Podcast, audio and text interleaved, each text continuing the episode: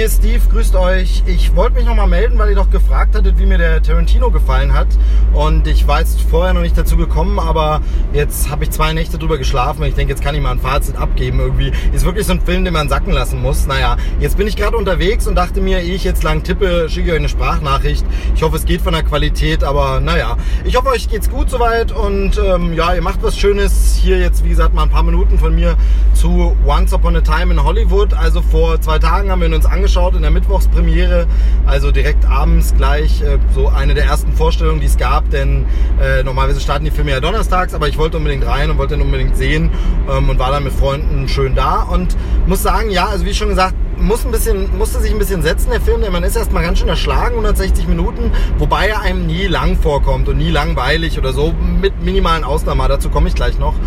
Ähm, insgesamt erstmal ein Film, bei dem man ganz klar am Ende äh, Fazit ziehen muss, wer sich für Filmgeschichte, Filmhistorie, Kinogeschichte interessiert, der muss diesen Film einfach sehen. Zum einen natürlich äh, handwerklich, weil er einfach äh, ein gut gemachter, äh, wichtiger Film ist, sicherlich auch von der Bedeutung her. Einfach wenn Quentin Tarantino, der so selten Filme macht, wieder einen Film raushaut, dann schaut man den als äh, Cineast, äh, um jetzt mal das blöde Wort zu benutzen, aber auch einfach inhaltlich, obwohl es um fiktive Charaktere geht, diesen Rick Dalton und Cliff Booth, also einen äh, Schauspieler und seinen Stuntman, Leonardo DiCaprio und Brad Pitt, die in Ende der 60er äh, eben sich äh, durchschlagen und versuchen irgendwie nochmal es groß zu reißen in Hollywood, aber eigentlich irgendwie karrieremäßig so ein bisschen in der Sackgasse sind, um nicht am Ende zu sagen, ähm, also auch wenn das fiktive Charaktere sind, wird so unglaublich authentisches Zeitkolorit vermittelt. Es wird einem so dargestellt, dass man wirklich das Gefühl bekommt, wow, so könnte sich das Hollywood dieser Zeit und äh, das Leben in Kalifornien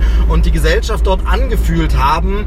Also authentisch im Sinne von, soweit man das als jemand, der 1980 geboren ist, halt beurteilen kann. Ne? Also das ist ja klar. Ähm, aber ich denke, dass es wirklich authentisch war oder ist oder sehr, sehr glaubwürdig. Und ich glaube, glaubwürdiger, als das jemals irgendwie eine Doku rüberbringen könnte. Das ist äh, dadurch natürlich auch äh, zustande gekommen, dass sehr, sehr viele so dokumentarische Elemente drin sind. Also wir haben halt Radioaufnahmen, die die ganze Zeit laufen, auch in der deutschen Synchro gut gelöst, weil die einfach im englischen Original gelassen werden. Ähm, wir hören die ganze Zeit so ein Radio Radiosender da in LA, in Hollywood und kriegen da natürlich aktuelle Meldungen mit und Entwicklungen und Musik der Zeit, ganz, ganz viel. Dafür ist Tarantino ja auch bekannt und ähm, ich bin mir relativ sicher, dass das echte Radioaufnahmen sind. Äh, vielleicht nicht immer, vielleicht ist minimal was äh, variiert. Das macht er ja an anderen Stellen in dem Film auch. Aber auf jeden Fall, ähm, es fühlt sich unglaublich authentisch an und man kriegt so ein Gefühl für die Zeit damals, ähm, wie das so war und wie es äh, den Charakteren geht. Und auch jemand, der sich mit Film viel auskennt, kriegt vielleicht das ein oder andere noch mit, was er vorher nicht wusste. Also mir geht es zum Beispiel so ein paar Sachen mit diesen TV-Stars, die den Sprung auf die Leinwand versucht oder teilweise auch geschafft haben. Äh, das war mir nicht alles so unbedingt äh, bewusst und äh, wie es da so in den Hollywood Hills ist, beziehungsweise man kriegt ja viel immer nur über die erfolgreichen Superstars mit, wie eben Steve McQueen, aber so diese kleinen Leute, ähm, und das habe ich in einem Podcast mit Quentin Tarantino gehört, wo er erzählt hat, Rick Dalton ist halt eben quasi so eine Melange, äh, ein Amalgam aus mehreren solchen Helden, die es damals gab oder solchen Figuren, die im äh, TV wahnsinnig erfolgreich waren, aber es irgendwie den Sprung auf die Leinwand nicht, also nicht nicht geschafft. Sie haben auf der Leinwand auch abgeliefert und ein paar äh, erfolgreiche oder gute Filme gemacht, aber sie sind nie diese mega Superstars geworden und so. Naja, und deshalb ist es auf jeden Fall ein äh, sehenswerter Film, wenn man sich für sowas interessiert, der ein paar wenige Längen hat. Er wirkt teilweise etwas unfokussiert. Man möchte fast schon sagen ziellos. Ähm, das äh, hebt sich am Ende ein bisschen auf, aber ein paar Dinge bleiben auch, wo man sagt, okay, das war jetzt nicht wirklich zielführend und das war vielleicht auch nicht nötig. Und das hat Tarantino ja schon öfter gemacht, dass man so das Gefühl hat, okay, wo will er denn hin und es meandert so. Aber vielleicht hätte er er hier ein bisschen bessere Struktur gebraucht, wie er sie manchmal ja auch hat, wo man sagt, er hätte zum Beispiel äh, in Kapitel unterteilen können mit so Einblendungen, wo man sagt, okay, das ist Kapitel 1, da geht es darum mit einer kleinen Überschrift. Auch das hat ja Tarantino schon gemacht. Das hätte dem Film vielleicht auch gut getan, dass man eine Struktur bekommt. Ähm, ich muss aber sagen, trotzdem habe ich mich nicht gelangweilt und hatte nie das Gefühl, okay, guck mal auf die Uhr, ähm, wie, wie, spät es jetzt ist oder wie viel Zeit vergangen ist. Ähm, das habe ich an einer Stelle gemacht, das ist jetzt ein Mini-Mini-Spoiler. Ähm, da äh, sagt eine Figur, etwas, das sie jetzt bei einem Roman äh, ungefähr bei der Hälfte ist. Da wollte ich mal so in etwa wissen, na, könnte das jetzt auch in etwa die Hälfte des Films sein, dass das so ein Meta-Kommentar ist. Es ist, würde ich behaupten, von dem, was ich auf meiner Uhr gesehen habe, dürfte es ein bisschen vor der Hälfte des Tarantino-Films sein, dass die Figur das sagt. Von daher hat es da diese Bedeutung nicht so unbedingt. Ähm, aber es spricht vielleicht für sein Leben dann dafür. Aber egal, da will ich jetzt gar nicht in, in die Spoiler reingehen. Ähm, aber wie gesagt, er kommt einem nicht langweilig vor äh, mit minimalen Ausnahmen, wo man sagt, die Szene hätte auch kürzer sein dürfen oder können. Ähm, und am Ende ist er natürlich relativ hart, der Film. Das ist aber durch die Geschichte gezwungen. Ähm, da bin ich ja immer nicht so ein Fan. Ich brauche nicht so explizite Gewaltdarstellung, aber es ist nun mal so und es ist vielleicht auch eine Katharsis nach diesem langen Anspannung. Zwischendurch sind wirklich krasse Suspense-Momente. Ähm, aber was auf jeden Fall fantastisch über den ganzen Film hinweg ist in allen Szenen, ist das Schauspiel. Schauspielerische Leistungen, sowas von top. Also ähm, Leonardo DiCaprio liefert einmal mehr so eine unglaubliche Leistung ab, auch die in Minuten switcht und was man natürlich immer sagen muss, Schauspieler, die Schauspieler spielen die Schauspielern und das vielleicht sogar schlecht, das ist ja noch mal schwieriger zu spielen. Also diese Metaebene. Spiel mir glaubwürdig, dass du dieser Schauspieler bist, der jetzt ein bisschen Probleme hat zu Schauspielern fantastisch, wirklich gut. Aber auch Brad Pitt habe ich lange nicht so gut gesehen. Also man sieht da auch immer, was ein Regisseur aus den Leuten rausholen kann. Das gilt auch für viele, viele Nebenrollen. Timothy Oliphant fand ich stark. Äh, Luke Perry, ganz kurzer Moment eigentlich nur, aber richtig, richtig gut. Und eine wunderschöne Szene nochmal, mit der er sich quasi verabschiedet. Wie toll für ihn, dass er am Ende quasi da nochmal mit Tarantino arbeiten konnte. Ganz, ganz schön. Und ansonsten gibt es viele bekannte Gesichter, die man kennt. Ähm, wir sehen Zoe Bell wieder. Wir sehen halt Kurt Russell wieder, ähm, der eigentlich gar nicht so viele Szenen hat, gar nicht so groß zu sehen ist, aber er hat dann äh, auch mal die Rolle des Off-Sprechers und äh, das ist dann wieder ganz interessant gelöst, wobei es ein bisschen seltsam ist. Also Tarantino spielt da mit verschiedenen Stilmitteln und das finde ich ja immer ein bisschen komisch, wenn einfach nur ein Stilmittel einmal vorkommt, dann wieder nicht und so, wenn das nicht so konsequent durchgezogen ist. Aber das ist eine Geschmackssache und es macht den Film natürlich interessant und sehenswert und ansonsten viele, viele kleine Nebenrollen, interessante Gesichter. Ähm, das wusste man ja vorher schon, die Tochter von Kevin Smith ist zu sehen. Harley Quinn Smith. Die Tochter von Uma Thurman und Ethan Hawke ist zu sehen, die wir ja schon aus Stranger Things 3 kennen und so. Also ähm, auch wegen dieser Details sehr, sehr, sehr, sehr interessant, vieles zu sehen und äh, wunderschön einfach wie immer wieder auch reale Filme eingearbeitet werden und dann eben teilweise variiert, indem wir DiCaprio drin haben. Ich will da nicht zu viel verraten, aber sehr, sehr schön. Apropos, ich weiß jetzt nicht, ob ihr den Film schon gesehen habt. Wenn ihr ihn schon gesehen habt, dann ist okay, dann könnt ihr weiterhören. Wenn nicht, dann jetzt vielleicht lieber ausmachen, dann hört euch meine Sprachnachricht später nochmal an. Ähm, läuft euch ja nicht weg, hat man ja Messenger drin, hört ihr dann später nochmal an, weil jetzt, äh, man kann über vieles bei diesem Film nicht sprechen, ohne eigentlich zu spoilen, beziehungsweise ein entscheidendes Ding zu spoilen. Und das würde ich jetzt tun. Von daher, ciao, falls ihr hier nicht mehr weiter zuhört. Ähm, ansonsten will ich jetzt auf das Ende nochmal eingehen, dass ja viel diskutiert wird. Sony hat ja sogar beworben mit so ein Ende habt ihr im Kino noch nie gesehen, was natürlich totaler Quatsch ist, weil, äh, und jetzt geht die Spoilerei eben los, spätestens bei Inglourious Bastards hat man sowas schon mal gesehen und das ist natürlich eine komische Werbung und vor allem bereitet man die Leute darauf nämlich vor, denn die ganze Zeit über während dieses Films schwelt die Frage im Raum so ein bisschen, für welches Ende entscheidet er sich denn? Wird er uns einfach das Ende von Sharon Tate erzählen, das wir kennen, das aus der Geschichte bekannt ist, wenn wir die Geschichte denn bekennen, äh, kennen?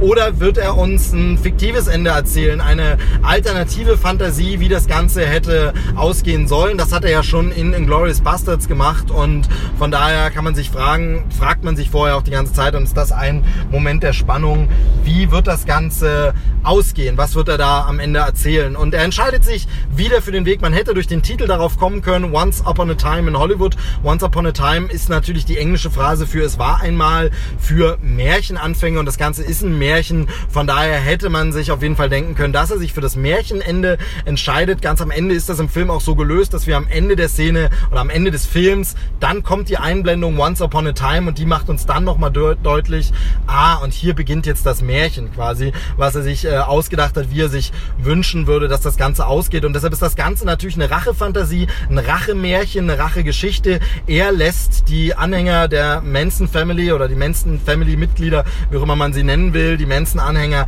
nicht Sharon Tate töten, sondern er lässt sie eben auf Cliff Booth treffen, den Stuntman, den taffen, harten Hund und seinen Hund im äh, doppelten Sinne ähm, und die fertig machen, zusammen dann mit Rick Dalton und äh, das geschieht so bestialisch brutal dass man sagen muss, wow, okay, klar, man kann das verstehen, das hat so eine Katharsis nach dem Film und das hat so ein, das will er, dass denen das passiert, weil sie das äh, Sharon Tate angetan haben. Und ähm, für mich ist halt nur so ein bisschen komisch, zum einen frage ich mich, okay, warum macht er das jetzt schon wieder? Das hat er in, äh, in Glorious Bastards schon mal gemacht, jetzt macht er quasi genau denselben Move nochmal, das habe ich während des Films nicht unbedingt erwartet und auch nicht gedacht.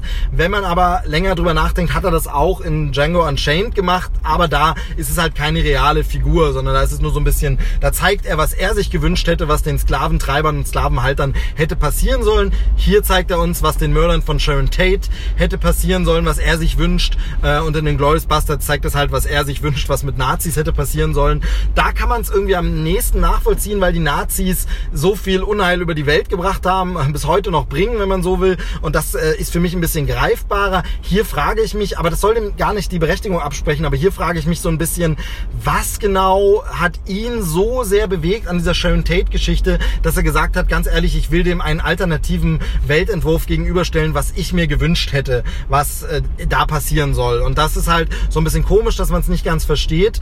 Aber kann man machen. Es ist ja sein gutes Recht. Es ist sein Märchen. Er will das erzählen. Ähm, und dann finde ich das auch ganz gut. Da ist der Gewaltausbruch sehr, sehr hart. Ich brauche das eben immer nicht so explizit, würde mich auch für weniger äh, funktionieren. Aber es ist für ihn eben genauso ein Befreiungsschlag. Und der wirkt dann so und man denkt dann teilweise eben auch, ähm, ja, das haben sie ein bisschen verdient denkt man aber eben auch nur, wenn man weiß, was sie in Wirklichkeit getan haben. Denn ansonsten haben sie hier noch nichts Schlimmes getan in diesem Film. Und da ist natürlich diese bestialische Bestrafung für sie schon ein bisschen sehr hart. Scheint fast ein bisschen überzogen, ähm, weil sie vorher eher ein bisschen dümmlich und gar nicht so brutal. Das Ganze hat sowieso sehr oft und durchgehend so ein bisschen eher den Anschein einer Komödie. Also es ist mehr so eine Komödie mit Thriller-Elementen. Es gibt einmal eine krasse Suspense-Szene auf dieser Ranch und da ist es wirklich so, man denkt, oh, jetzt eskaliert das Ganze schon, tut's dann aber gar nicht und wird eher komödiantisch aufgelöst. Und das ist halt so ein Ding, wo man, wo man sagt, okay, aber dann haben sie natürlich diese Strafe nicht verdient, wobei man sowieso sagen muss, für wen ist dieser Film? Wenn jemand gar nichts weiß über Sharon Tate und das wahre Schicksal und was da wirklich passiert ist, dann wird er sich wahrscheinlich ein bisschen fragen, was soll diese Geschichte jetzt? Aber man muss sich in der Kunst natürlich immer fragen, muss der Kunstschaffende bedenken, dass es einen Konsumenten gibt, Rezipienten, der das alles nicht weiß, der mit den wenigsten Infos auskommt oder muss er einfach sagen, ich mache, was ich will und äh, alles andere ist egal. Gerade heute wo die Leute sowieso alles einfach googeln können und es ein, eine Google-Suche entfernt ist, rauszufinden, was wirklich passiert ist. Also wenn man jetzt nach dem Film guckt, oh, dieser Cliff Booth muss ja ein geiler Typ gewesen sein, das google ich mal und dann kriegt man ja ganz schnell raus, ah nee, den gab's gar nicht. Äh, und Sharon Tate hatte leider ein ganz, ganz schreckliches Schicksal. Von daher ist es äh, natürlich immer so eine Frage, kann, kann man sich drüber streiten. Ich finde es okay und es darf er, darf er durchaus machen. Also das ist jetzt für, für mich äh, von mir abgesegnet, als wenn Tarantino diese Segnung bräuchte. Aber ihr versteht sicherlich, was ich meine. Naja, aber trotzdem bleibt der Film halt in manchen Punkten ein bisschen unausgegoren oder ein bisschen schlecht. Ich möchte es nennen, unfokussiert. Eben, da läuft er so hin und her und das zeigt sich vor allem in einer Szene, die mir eindeutig zu lang ist und das ist äh, so eine Western-Szene. Film im Film und wir sehen den Film dann wirklich erzählt, fertig, wie er ist als Film. Und das funktioniert für mich aus mehreren Gründen nicht. Zum einen ist es zu lang, es ist deutlich zu lang, ähm, wo ich mich frage, okay, das bringt uns jetzt handlungsmäßig nicht so weit voran, mir so viel davon zu zeigen. Und zum anderen funktioniert es für mich insofern nicht, weil das Ganze eine fertig geschnittene Western-Szene ist. Also Tarantino dreht dort nochmal einen Western, was er jetzt ja schon mehrfach gemacht hat. Äh, und da fragt man sich, wieso. Da hätte ich besser gefunden, wenn er das Ganze auf einer Metaebene gezeigt hätte, dass ich also Beleuchter, Kameraleute, Tonleute die ganze Zeit sehe und Regisseur, die da sitzen. Klar, er schneidet diese Szene fertig mit Schnitt und Gegenschnitt und allem und das wäre natürlich schwierig, weil man dann immer zeigen müsste, wie haben die umgebaut, wann bauen die um, wie können die da wo jetzt wieder stehen von der Kameraeinstellung, weil man natürlich Schnitt gegen Schnitt über Tage teilweise dreht, solche Szenen.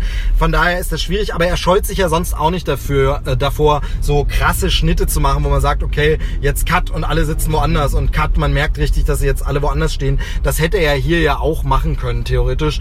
Macht er aber nicht, sondern er zeigt einen fertig geschnittenen Film. Auch das ist eine Möglichkeit, aber da finde ich ein bisschen schade, er, es sieht aus wie ein Western von heute. Neo-Western. Es sieht überhaupt nicht aus wie ein Western damals, also wie der Film, den sie da gedreht hätten. Und das macht er ja an anderen Stellen, macht er das ja. Wenn wir zum Beispiel die Fernsehserie von Rick Dalton sehen, dann zeigt er uns ja, wie da eben diese Fernsehserie aussehen würde, wirklich zu der Zeit. Und man, wenn man die Ausschnitte sieht, okay, Qualität ist ein bisschen besser und ähm, Leonardo DiCaprio ist vielleicht nicht ganz der Typ, den man sich da äh, vorstellen würde in der Zeit, aber insgesamt sieht das aus wie eine Serie von damals. Und dann hätte dieser Western, wenn er die Szene so lange drin lassen will, vielleicht auch aussehen müssen wie ein Western von damals. Das macht er nicht. Und deshalb erscheint mir diese Szene ein bisschen unausgegoren, ein bisschen zu lang. Ähm, wenn gleich sie gute Auftritte von anderen Leuten und sehr gute Momente und Kameraeinstellungen hat, eben, das ist eben die Szene mit äh, Timothy Oliphant. Und äh, wenn dann aber eben plötzlich das Ganze durchbrochen wird, indem äh, Leonardo DiCaprio bzw. Rick Dalton seinen Text vergisst und man dann eben sagt von wegen, okay, er will jetzt hier äh, kurz, ah, können wir nochmal zurück, können wir nochmal das nochmal auf Anfang und so. Das ist äh, krass und das ist natürlich so ein, so ein Ding. Dann hätte man aber diese Metaebene vielleicht wieder gebraucht, dass man sieht, äh, hier schaut mal, da steht die Kamera, da ist jetzt äh, Klappe, die nächste und so. Ähm, komische Lösung, weiß ich nicht, warum man sich so entschieden hat und vielleicht würde die Szene auch mit dieser Metaebene nicht so lang wirken, wenn man diese, diese Brüche hätte hätte, durch Crew zu zeigen oder so. Dann würde sie vielleicht auch besser funktionieren. Aber egal, äh, insgesamt auf jeden Fall ein guter Film, ein sehenswerter Film mit sehr, sehr interessanten Themen. Es geht ein bisschen um die Gesellschaft. Manche dieser Themen sind vielleicht nicht so vordergründig. Da muss man sich vielleicht noch mal ein bisschen sekundär belesen oder eben anhören, was Quentin Tarantino so erzählt. Unter anderem gibt es ja da diesen Podcast vom New Beverly Kalender, diesem Kino, bei dem äh, Tarantino das Programm macht und jetzt auch aktuell viele Filme gezeigt hat, die sich in seinem Film wiederfinden Stunden und auf die eben äh, Once Upon a Time in Hollywood anspielt. Und da kann man sich um drei Stunden oder so geht dieser Podcast, kann man sich anhören, äh, was er da eigentlich aussagen will und worum es da geht und äh, wen Rick Dalton darstellt. Es geht natürlich ein bisschen um die Gesellschaft und den gesellschaftlichen Umbruch. Es geht ein bisschen darum, ähm, dass sich diese Typen anpassen müssen, äh, die Steve McQueens dieser Zeit ähm, sich verändern müssen. Gleichzeitig gibt er ihnen ja aber auch dieses märchenhafte Ende und äh, zeigt da eben, dass diese harten Typen doch zu was gut sind. Das finde ich ist eine seltsame Aussage, über die wird man noch mal ein bisschen nachdenken müssen und ich werde den Film auch noch ein paar Mal sehen müssen, um zum Ergebnis zu kommen, ob das denn überhaupt die Aussage ist, die er intendiert hat. Also die Frage ist eben, will er uns wirklich sagen, Menschen wie Sharon Tate hätten nicht sterben müssen, die zarte, von ihm wirklich sehr sanft und lebensfroh dargestellte, feenhafte, elfengleiche Sharon Tate hätte nicht sterben müssen, wenn es einen harten Macker wie Cliff Booth gegeben hat, bei dem man nicht so genau weiß, hat er seine Frau umgebracht oder nicht ähm, und so ein bisschen seltsame Typen, wenn es die gegeben hätte, dann äh, wäre es ihr besser gegangen. Also wenn dieser Macho-Typ, äh, dieser starke, harte, kernige Kerl nicht ausgestorben wäre durch die 68er, 69er, diese freie Liebe, Hippie-Entwicklung. Ähm, Hippies werden ja auch sehr, sehr kritisch dargestellt in diesem Film, beziehungsweise von den Figuren natürlich immer wieder. Da muss man immer unterscheiden, was sagt die Figur, was meint der Regisseur in dem Fall. Aber man muss sich halt so ein bisschen fragen, was will er uns damit sagen? Ist es schade, dass diese Typen, wenn es, wenn, wenn es die länger gegeben hätte, wären so eine schlimme Sachen nicht passiert, weil die hätten den mal richtig aufs Maul gegeben. Man weiß es nicht, ich werde da noch drüber nachdenken müssen und ich werde, wie gesagt, den Film auch noch ein paar Mal sehen müssen. Ich finde, alles in allem ist er in manchen Stellen schon wahnsinnig genial, ähm, was Tarantino macht. In manchen Stellen wirkt er ein bisschen unkonzentriert. Da sage ich so ein bisschen, jetzt reiß dich mal ein bisschen zusammen und äh, überleg nochmal, was willst du genau sagen und kannst du das raffen? Kannst du da am Schnitt noch ein bisschen mehr machen? Er hat natürlich, darauf hat mich mein lieber Freund Dominik nochmal hingewiesen, ähm, ja nicht mehr seine Cutterin von früher früher. Die ist ja leider verstorben. Von daher hätte ihm die vielleicht im Schnitt auch noch mal ein bisschen geholfen, das Ganze anders zu raffen und es hätte anders funktioniert. Ähm, wer weiß, Insgesamt aber ein sehenswerter Film. Ob das Ganze ein Meisterwerk ist, ob das jetzt ein Kultfilm ist, das wird ihm ja immer sofort nachgesagt. Ja komm, das kann man jetzt drei Tage nach deutschem Kinostart noch nicht sagen. Das muss man mal ein bisschen abwarten, Film nochmal sehen, nochmal ein bisschen analysieren und einfach auch abwarten, ähm, wie er sich über die Jahre so entwickelt und ähm, wie er da wirklich vielleicht einen Kultstatus bekommt oder nicht. Ich finde es schwierig und mag es nicht, dass Tarantino immer von Anfang an gleich das Kultlabel bekommt. Also was soll der Quatsch? Ähm, auch er irrt mal, auch er greift mal daneben siehe Death Proof, bei dem ich fand, dass er sehr, sehr so in diesem Selbstbeweihräucherung und ich feiere meinen Kult und Insider ab. Das hat dieser Film auch. Das äh, gibt es als kritische Stimme, muss man sagen, ja, da sind sehr viele Anspielungen, die man nicht versteht. Ich habe aber das Gefühl, dass er hier mehr an die Hand gibt und dass man hier leichter recherchieren kann, worum geht es denn und was äh, sind das denn für Anspielungen, worauf beziehst du dich denn hier? Das kann man hier leichter recherchieren. Bei Death Proof mit dem ganzen Grindhouse-Kino fand ich das deutlich schwieriger.